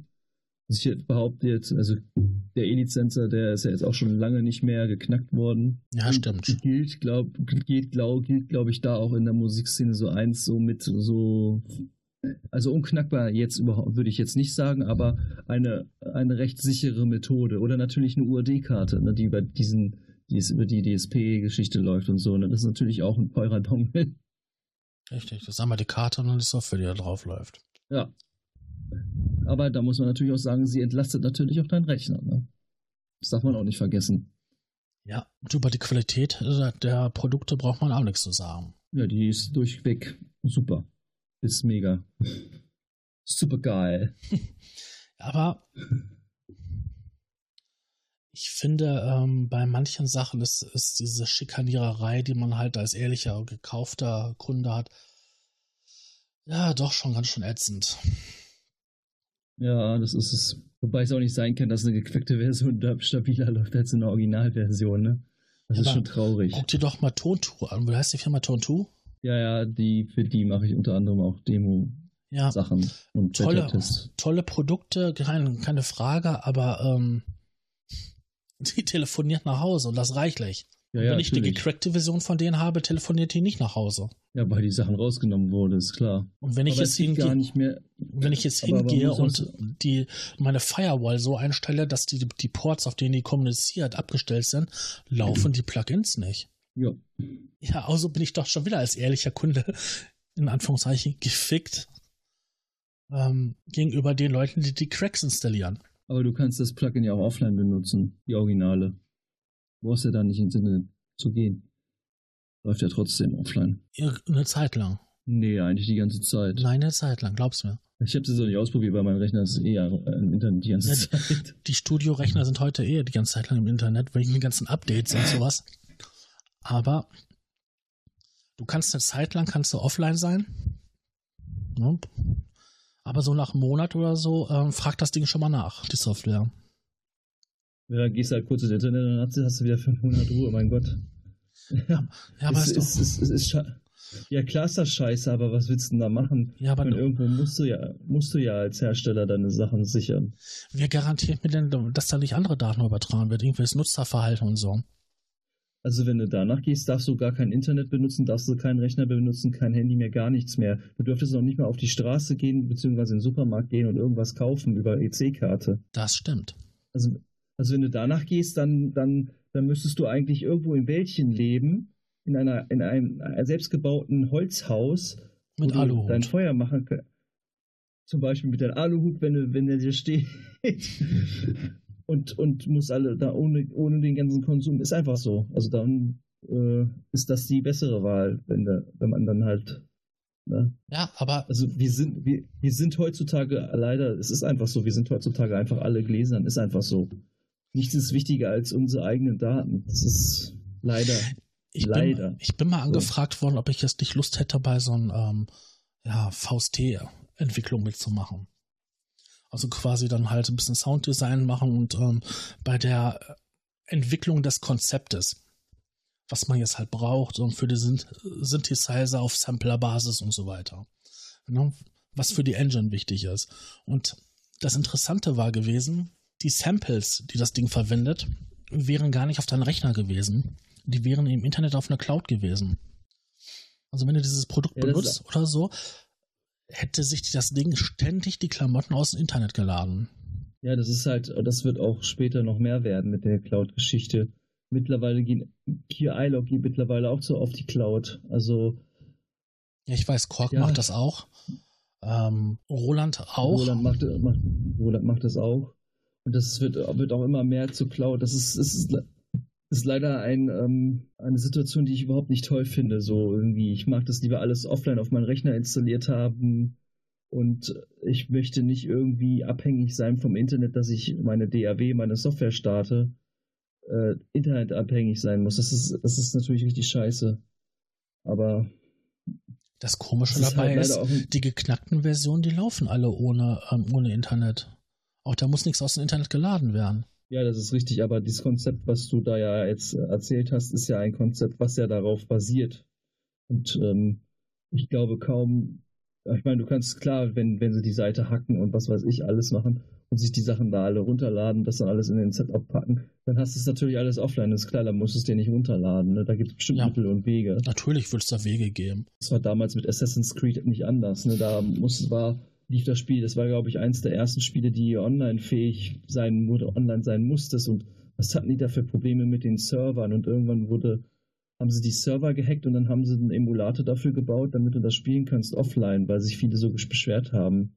Ja. Ja, es ist halt, durch das Internet ist natürlich auch einiges, das ist natürlich ein schlechter Fortschritt in dem Sinne, aber was willst du halt machen? Du musst ja irgendwie deine Sachen schützen. Oder dein geistiges Geistiges Eigentum? Geistiges Eigentum, ja. ja. Nee, das Projekt ist ja auch im Sande verlaufen, weil ähm, einfach die Übertragungsraten zu dem Zeitpunkt noch nicht so waren, wie sie jetzt sind. Ja, man hätte, weiß was für dicke Anschlüsse haben müssen, um halt ja einfach mal nur durch die Precepts durchzusteppen. Was nützt das denn, wenn dann, sag ich mal, jetzt ein Sample irgendwie ähm, 10 Megabyte groß ist und das braucht drei Sekunden oder so, bis es da ist? Das würde mich ja jetzt sogar wobei noch ankotzen. Man, wobei man könnte es vielleicht, ähm, wenn man vielleicht Server hat, dass man so Art wie Remote-Server, weißt du, wie ich meine, dass du über den Remote-Server arbeitest und dass dann das Audiosignal dir nur gegeben wird, so ein auf den, aber das äh, möchte ich hier gar nicht weiter aussprechen, weil sonst wird das echt noch so gemacht und dann da hast du gar keinen Eingriff mehr und Automationsgeschichten, dass sozusagen die Automationsgeschichten über den Server übertragen werden. Ne? Mhm. Das ist natürlich eine nette Geschichte, gerade wenn du im Heimnetzwerk irgendwie mal einen Zweitrechner hast oder so. Das ist natürlich praktisch, da gibt es ja aber auch schon ein paar Tools dafür, ne? Ja, dafür gibt es ein paar Tools. Hm. Das ist dann inspiriert von den technischen Lösungen. Äh, du hast bei dir zu Hause das Spiel auf deinem PC, willst es aber im Wohnzimmer am, am großen Fernseher spielen mit Freunden. Das heißt, musst du streamen. Ja, da gibt es eine, eine Streambox, das dann quasi dann halt ähm, die ganzen Controller, Maus, Tastatur und so weiter wird übertragen an den PC. Ne? Dort wird das Spiel gespielt und dann geht das Bild mit Audio und so weiter zurück ab in den Fernseher rein. Dann hättest du quasi nur noch eine Abspielsoftware mit mehreren Ein- und Ausgängen und der gesamte Synthesizer und die Musik und würden dann halt irgendwo in Afghanistan auf den Server gepackt werden und dort laufen und du in Tokio würdest du den Sound dann bekommen mit einer minimalen Latenz von ein paar Nanosekunden. Also ich denke, es wird auch immer mehr in diese Richtung gehen. Also bei Windows ist es da auch nicht anders. Ne? Also, aber es ist natürlich schon fies, wie, wie hartnäckig manche Kopierschütze sind. Das ist schon richtig. Vor allem ist es ja auch so, dass äh, manche Kopierschütze, wie zum Beispiel, das ist jetzt zwar kein, keine Musiksoftware, aber hier äh, das neue Need for Speed, die den Denovo Plus VM Protection oder so benutzen. Das ist so, dass die, dass der Prozessor teilweise so ausgelastet ist, weil er der die ganze Zeit diesen Code dekrypten muss und entkrypten muss, damit die, der Kopierschutz halt vernünftig funktioniert. Also das ist schon heftig. Ach so. Bitte kaufen sich den Computer der neuesten Generation, damit sie dieses Spiel spielen können. Nee, also es gab ein paar User, die haben ähm, schon in der Demo-Variante, Demo-Version teilweise recht hohe CPU-Lasten gehabt, obwohl das Spiel gar nicht so viel Leistung braucht, beziehungsweise auch Arbeitsspeicher. Ne? Also beim Freund von mir, ich hatte mir, äh, habe ich mir eine, Demo halt über, über seinen Account zusammengespielt, also zusammen geta Geld getauscht, jeder. Jeder hat da so sein, sein Opulus gegeben für und dann äh, konnten wir dann halt das, die Demo spielen. Und ähm, bei ihm ist ihm aufgefallen, dass er halt, dass sein Arbeitsspeicher bis 12 GB hochging. Und bei mir war das aber nicht der Fall. Also es ist schon, ist schon, aber es ist halt bei vielen so mit den Kopierschutz-Dingern, gerade mit diesen neueren von, von von EA und auch von, von ähm, Ubisoft und so. Die sind teilweise ziemlich heftig. Also, Ubisoft, haben die nicht diesen Uplay oder wie der heißt? ja, ja, genau. Ja, das ist auch so ein tolles Ding. Ja, Das, ist genau wie das Ding von, das ist genau wie das von EA, das Origin. Das ist genau so schlimm. Ja, das ist mal alles Software, was du dir auf den Rechner drauf packst und ein System zumüllst. Ja, die Software ist halt drauf, aber es gibt auch mittlerweile Plugin-Hersteller, zum Beispiel bei Softube ist es so, da hattest du ja früher, hattest du einfach, bist du auf die Seite gegangen, hast dir dein, dein, deine Sachen runtergeladen und fertig. Und jetzt musst du das auch über so eine über die Cloud Globber machen, heißt die. Und da musst du auch diese Globber-Software erst installieren, weil sonst, wenn du die nicht hast, installiert dir überhaupt nichts. Das kannst du vergessen. Ja, super. Das ist natürlich auch scheiße. Das ist richtig scheiße, ja. Aber es gibt natürlich auch einen Trick, wie man dann halt auch das äh, offline speichern kann und dann brauchst du die Dings nicht mehr. Aber wenn du Updates machen willst, ne, dann muss die Software drauf sein, weil sonst kannst du gar keine Updates ziehen. Das ist ziemlich scheiße. Und Ich- dann verwenden sie noch iLog. Und dann verwenden sie ja noch iLog. Das kommt Ah, auch noch das dazu. auch noch dazu. Mhm. Das ist ja auch schön. Das ist dann so, eine, so das Nonplusultra. Naja. Ja, iLog ist auch nicht, iLog ist jetzt, wird jetzt auch nicht mehr sicher sein. Jetzt mit der Cloud, wenn die jetzt nicht richtig in die Cloud gehen und so. Ich glaube, da wird noch für manche Leute Freuden auftreten. ja, das glaube ich auch. Da wird man sich noch dran zurückerinnern, wie schön das früher war. Dann sagen wir mal schon so, noch so zwei, drei Jahre zurück, dass man den Computer anmachen konnte, ohne dass man gezwungen war, Internet zu haben und Musik machen konnte. Ja, wobei ich aber auch so einen Dongle gar nicht so, auf einer Seite wieder nicht so scheiße finde, weil du installierst die Software, hast den Dongle drauf, dann installierst du den Dongle-Treiber, Dongle eingesteckt, installierst die Software, läuft sofort. So, das ist natürlich auch super, muss keine lästigen Seriennummer eingeben, wie oft hast du es, dass du bei manchen Softwaren, ich meine, früher war das ja bei Native Instruments ja richtig schlimm mit den Seriennummern, ne? Ja, ganz fürchterlich. Da hast du die Software gekauft und gleichzeitig noch das Crack runtergeladen, weil dann ging es einfach. Also diese Registrierung damals, die war richtig heftig schlimm, ey. Mittlerweile läuft das ja auch alles über so einen Account, der, wo halt dann auch alle deine Details gespeichert werden, was du für Plugins gekauft hast und dann kannst du die runterladen und dann brauchst Ja. du auch keine Nummer mehr irgendwie. Aber da haben, wir da, da haben wir wieder diesen Punkt. Als, Ja. als ehrlicher Kauf-User, bist du, bist du wieder gearscht, ja, das ist richtig. Dann schlag doch mal den Herstellern einen coolen Schutz vor, der sowas nicht braucht. ja, das weiß ich nicht. Ich meine, die Produkte haben ihren Preis und wenn man sie nutzt, soll man den auch bezahlen. Es gibt aber einen Haufen Leute, die auch kein Geld dafür haben oder auch nicht einsehen, dass sie dafür Geld ausgeben sollen. Die holen sich die Sachen umsonst. Das, was sie umsonst holen können. Ja, aber das wird es immer geben. Das wird es immer geben. Richtig. Aber es ist Schlimme ist ja auch, ich hatte letztens, glaube ich, war das ein Bericht irgendwo gelesen, da, dass die Freeware-Software, die haben ähm, die ganzen Freeware-Software teilweise, diese ganzen Open-Source-Dinge, die haben teilweise auch, da gibt es extra äh, Entwickler, die ähm, ihre Programmierer ansetzen, dann kostenlose Software äh, programmieren lassen und damit dann ausgespäht wird. Ne? Also es ist natürlich auch nicht schön. Ne? Ja, du meinst diese ganzen kostenlosen Giveaways. Um, Ja, nicht nur die Giveaways, sondern auch wirklich diese freien Plugins, die du halt, äh, FreeVST-Plugins. ja, okay, Ja. da habe ich das auch gehört, ja. Aber ich dachte, du Ja, wolltest ist- darauf hinaus, dass jetzt halt. Ähm, Nee, ich meinte, ich, nee, ich meinte damit eigentlich nur, dass ähm, teilweise Softwarefirmen, äh, VST-Softwarefirmen hinterstecken und solche Plugins für normale Free-Sachen ähm, machen, ohne, ohne deren Namen. Also ne, programmieren. Also, oder die stellen Leute ein, die das machen für die. hm, Das ist schon heftig. Das ist schon, schon scheiße. Aber was willst du halt, man kannst halt eigentlich nichts, kannst halt nichts groß machen, ne? Also zumindest habe ich kein, kein, noch keinen Weg gefunden, was das vielleicht, was es ändern könnte, aber ist sowieso ein schwieriges äh, Thema. Ja. Wie war es jetzt gewesen bei äh, Tone 2? War das doch, äh, wenn du da die freie Synthesizer installiert hast, hast du jedes Mal die ähm, gecrackten Synthesizer abgeschossen. Naja, das war bei Yuhi ist es aber auch so. Ach, die machen das auch? Ja, wenn du Yuhi alte Plugins hast, gecrackte und du hast eine neue Version von irgendeinem anderen Plugin, Von der zum freien, Beispiel ne? du hast ein, nee, noch nicht mal von der freien Original gekaufte. Ah, ja, da ist das auch schon. Heftig. Mhm. Also wenn ihr, wenn ihr zum Beispiel eine Diva hast, die gecrackt war und du kaufst dir äh, jetzt eine Bazille, beziehungsweise auch eine, äh, eine Bazille, dann kann es passieren, dass sie die Plugins auch alle nicht mehr laufen. Ja, auch nicht wobei schlecht. ich aber sagen muss, wobei ich aber sagen muss, unterstützt alle den URS Hackman, weil der macht echt geile Plugins. Ja, Also den, unterstüt den unterstütze ich auch persönlich echt gerne. Ich kenne den, habe den persönlich schon mehrmals gesprochen auf Superbooth und so und das ist echt ein cooler Typ und ich mag auch seine Plugins, die, die klingen alle ziemlich, ziemlich geil. Verbrauchen zwar ein bisschen da oder mal hier ein bisschen mehr CPU-Leistung, aber die nehme ich gerne in Kauf für den Sound, bin ich ganz ehrlich. Also ja, die Diva war ziemlich hungrig. ja, da haben sie natürlich auch mittlerweile optimiert. Klar, sie verbraucht trotzdem immer noch, oder, aber dafür hast du auch ne, einen schönen Sound. Dafür hast du einen schönen Sound, das stimmt. Ähm, was war noch gewesen? Hive. Ja, Hive habe ich auch. Jetzt kommt, äh, ich habe auch den Repro One, habe ich auch.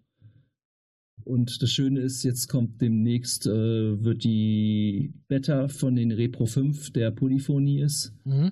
ähm, bald wahrscheinlich auf kvraudio.com äh, als freie Beta erstmal zur Verfügung stehen und äh, die Leute, die noch kein Repro One haben, die können äh, da sicherlich, wie es US, Hack, äh, das immer macht, äh, dass du da halt günstig, wenn die noch im Beta-Stadium sind, dann kannst du die Plugins recht günstig erwerben. Und ja, das, ähm, das ist so. ja, und es soll auch so wei- soll sogar so sein, dass die, zumindestens was ich so gelesen habe in den Foren von KVR Audio, wo die, da sind ja auch die Hersteller und so auch drin. Und äh, da haben die schon geschrieben, die Leute, die Repro One haben, die kriegen den Repro 5 umsonst. Oh, das ist cool. Ja, hat aber keinen Sequencer drin. Mhm. Nee, ich muss Aber sagen, dafür ist er Polyphon. Ähm, ein paar Produkte von denen habe ich auch. Nutze ich auch gerne. Und schon seit Jahren. Also wenn ich überlege, Zebra oder so, das nutze ich schon richtig lange. ja, das Zebra ist auch. Also die Oberfläche ist ein bisschen, ja, da komme ich noch nicht so mit zurecht. Nein, die Oberfläche ist gewöhnungsbedürftig. Aber es kommt ja auch bald die 268er oder die also eine Vorgängerversion kommt auf jeden Fall noch, für, bis die Zebra 3 kommt, kommt und ähm, ja, also da gab es ja auch schon ein paar Screenshots auf der Seite, so grobe Screenshots, glaube ich, mal zu sehen, gesehen zu haben. Ähm, die, das wird schon besser, denke ich mal. Aber erst kommt halt der Vorgänger und ähm, also der, also nochmal ein, also noch kein 3.0er, sondern noch eine, ein Update dazwischen und die hat aber auch schon diese grafischen Geschichten und in Dreier wird dann wahrscheinlich noch ein bisschen mehr gemacht an der Engine vielleicht noch und was weiß ich. Da bin ich immer gespannt. Also ich Ja, habe, wie gesagt, gespannt, was ich- den habe ich immer gerne genutzt und viel genutzt. Vor allen Dingen Ja, fand ich auch den, 50.000 Presets für. ja einmal das und zum anderen, weil auch der Sequenzer sehr interessant war. Also mit dem Sequencer komme ich irgendwie gar nicht zurecht. Ja, wenn man das einmal verstanden hat, dann ist das, das Ding echt gut. Dafür habe ich meinen Moog-Sequenz. Ja. Ich meine, es gibt sowieso ein paar, paar Synthesizer, wo du dich halt wirklich, oder Software-Synthesizer, wo du dich reindenken musst und wenn du es verstanden hast, dann, dann läufst und wenn nicht, dann ist, na, du Pech gehabt. Absent. Absent ist so ein Thema. Oder was manche Leute was immer noch nicht verstanden haben, sind auch FM-Synthesizer. Ja. Was wolltest du zu Wobei- sagen? Nee, ich wollte eigentlich sagen, dass es auch mittlerweile einen ziemlichen Hype gibt an Modular-VSTs. Also es gibt mittlerweile, ich glaube, vier, vier oder fünf Stück mittlerweile. Softtube, aber mit ihrem Modular, mit Döpfer-Modulen, lizenzierten. Ja. Dann, dann Reaktor, ist klar. Ja, die sind schon Dann seit gibt- Ewigkeiten, ja. Genau, die gibt es schon seit Ewigkeiten. Dann gibt es äh, den, das VC, VCA oder VCV-Rack, Ja. was auch mittlerweile sehr, sehr viel ähm, verwendet wird. Und ich bin auch auf so einer Seite registriert, da kriege ich irgendwie jeden Tag irgendwie so fünf, sechs Patches irgendwie. Weil da die Community recht stark scheint, zu, ähm, zu, zu sein scheint. Und dann gibt es noch ein anderes, was auch so ein bisschen wie Döpfer aufgebaut, wie das Döpfer-Modul aufgebaut ist. Ich weiß jetzt aber nicht den Namen, aber mittlerweile sehe ich so viele äh, Modular, die Geschichten, ja auch die Bazille ist ja so, so auch so ein, so Ja, Modular. Ja, so ne? semi-modular. Ja, semi-normal modular. Der, ACE ist ja so diese abgespeckte Variante und der mh, Benzil ist schon ein bisschen mehr, aber halt natürlich auf seine eigenen äh, Module bezogen. Ne? Wenn man bei Reaktor überlegt, was du da für Möglichkeiten hast. Ich meine, das haben sie jetzt Ja, auch schon stark, stark vereinfacht mit den, mit den Modulzusammenfassungen. Aber wenn du dann so richtig ins Detail reingehst, wenn du die ganzen Strippen ziehen kannst zu den Operatoren und so, nicht schlecht. Also ich benutze Reaktor wirklich für mein externes Modularsystem zu am Steuern. Ja, dann führst du Signale hin. Ja, genau. Also da dient zum Beispiel, da gibt, hast du ja verschiedene Module. Ich benutze zum Beispiel das Clock-Signal als normales Clock-Signal, das dann halt einen Vierteltakt oder so. Ich habe dir ja ein Video geschickt. Genau. Das ist ja mit dem Reaktor auch gemacht worden. Ähm, da ist dann äh, wird die Clock gesendet über das Modul und an den an den an die Hüllkurve oder an den LFO oder je nachdem. Ja, und kannst dann auch lustige Sachen machen. Du kannst auch zum Beispiel LFOs nehmen von, von Reaktor und kannst sie dann zum Beispiel über das Modul jagen und kannst sie dann in, in ins Filter jagen. Also es ist echt schon coole Möglichkeiten, die du da hast. Also es ist echt unendlich. Ja. Und Reaktor klingt auch eigentlich auch, wenn man so den Monarch und so hat und noch so ein paar andere Sachen von denen. Das Teil Ja. klingt schon ziemlich cool. Ist sehr komplex, aber es ist auf einer gewissen Weise doch noch recht strukturiert Ja. aufgebaut, würde ich jetzt noch behaupten. Ich meine, wenn man sich jetzt diese, die fertigen, ähm, ja, sagen wir mal, Plugins Ist jetzt, ist davon holt, Äh, die haben ein- natürlich soundtechnisch sind die total genial. Du meinst die Ensembles? Ja, genau, Ensembles, so. Ja, die, die sind natürlich soundtechnisch, manche sind echt genial, wirklich ganz toll. Auf der anderen Seite, wenn du dann versuchst, selber mal so ein Ding zu bauen, ui, da musst du schon echt wissen, was du tust. Aber das ist wie mit allen. Ne? Ja, aber das Ding ist äußerst komplex. Aber es ist aber auch gut, dass es das gibt. Ja, es ist halt äh, Software, die Hardware sein will. Und ich schon, bin auch schon ganz fast ehrlich. ist. Also ich bin auch ganz ehrlich, so von Native Instruments gibt es auch so zwei Produkte, die ich äh, am meisten nutze. Das ist der Kontakt und, und der Reaktor. Also die anderen nutze ich alle eigentlich gar nicht. Das sind für mich auch die Hauptprodukte, die, die auch äh, ständig benutzt werden. Wenn ich jetzt keinen ähm, FM-Synthesizer habe, dann würde ich sagen, den FM7 noch. Mhm. Aber so massiv gut für abgefuckte Sachen halt ähm, Absent. Da kannst du auch Serum nehmen.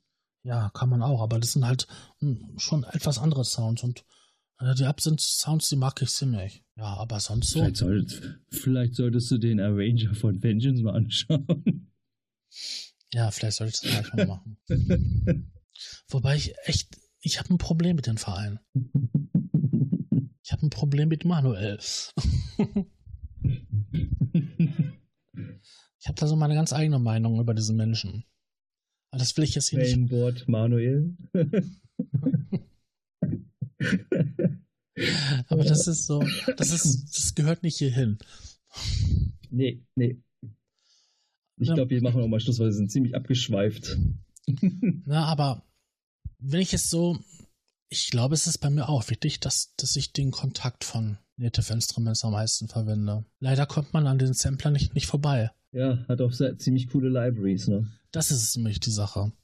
Selber das Ding und damit was zu machen, das ist schon, das ist scheiße hoch acht. Weil der absolut nicht intuitiv ist, finde ich, für mich. Aber die Libraries, die es, halt gibt, die sind echt klasse. Was ich früher viel verwendet habe, war noch Battery. Selbst das habe ich wenig benutzt. Da habe ich einfach dann meine eigenen Drum Sounds, ne, reingepackt. Oh ja. Die Library habe ich gar nicht viel verwendet. Heute ist das eigentlich Da so, dass kannst ich, dass ich eigentlich mehr, mehr oder weniger die Samples direkt auf die Spur ziehe für die Drums. Mhm. Wobei ich finde ja den Groove-Agenten da auch für ja recht cool, wenn er denn vernünftig funktionieren würde. Ja, vom Konzept her ist das Ding gut. Dass da Also hier das, und da ein paar echt, echt, das ist echt voll einfach. Also jetzt machst du da kurz einen Fade-Out, zack, fährst du da so ein bisschen beschnitten. Klar kannst du jetzt auch das Audio-File als Event da hinsetzen und das machen, aber ich finde das aber in, in den in, ist noch ein bisschen einfacher, weil du kannst ja noch ein bisschen andere Sachen, Höhenkurve und so ein bisschen einstellen und so einfacher, ne? Aber es ist natürlich auch schön, schön mit Audio, normal mit Audio zu arbeiten, weil da geht auch verdammt viel.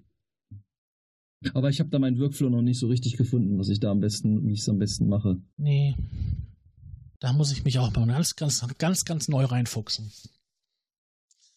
Ich denke, wir machen jetzt mal Schluss, ne? Ja, Jo. Dann bedanke ich mich recht herzlich dafür, dass du heute wieder dabei warst. ich bedanke mich, dass ich dabei sein durfte. Ist doch Ehrensache. Ohne dich wird die Sache hier gar nicht interessant werden. Ich musste mal mehr, ein paar mehr Gäste einladen. Aber ich kenne das Problem ja schon, wir haben ja schon drüber gesprochen. Ja, ist echt schwierig, vor allem Termine, Termine finden, wo Zuverlä alle. Zuverlässigkeit, sage ich dazu nur. Ja, zu einmal das und zum anderen ist Termine finden, wann die Leute Zeit haben. Es ist ja nicht nur so, dass, ja. dass die arbeiten, man hat ja auch noch ein Privatleben. Ja, das ist richtig. Ja, in diesem Sinne. In diesem Sinne ein schönes Wochenende. Richtig. Tschüss.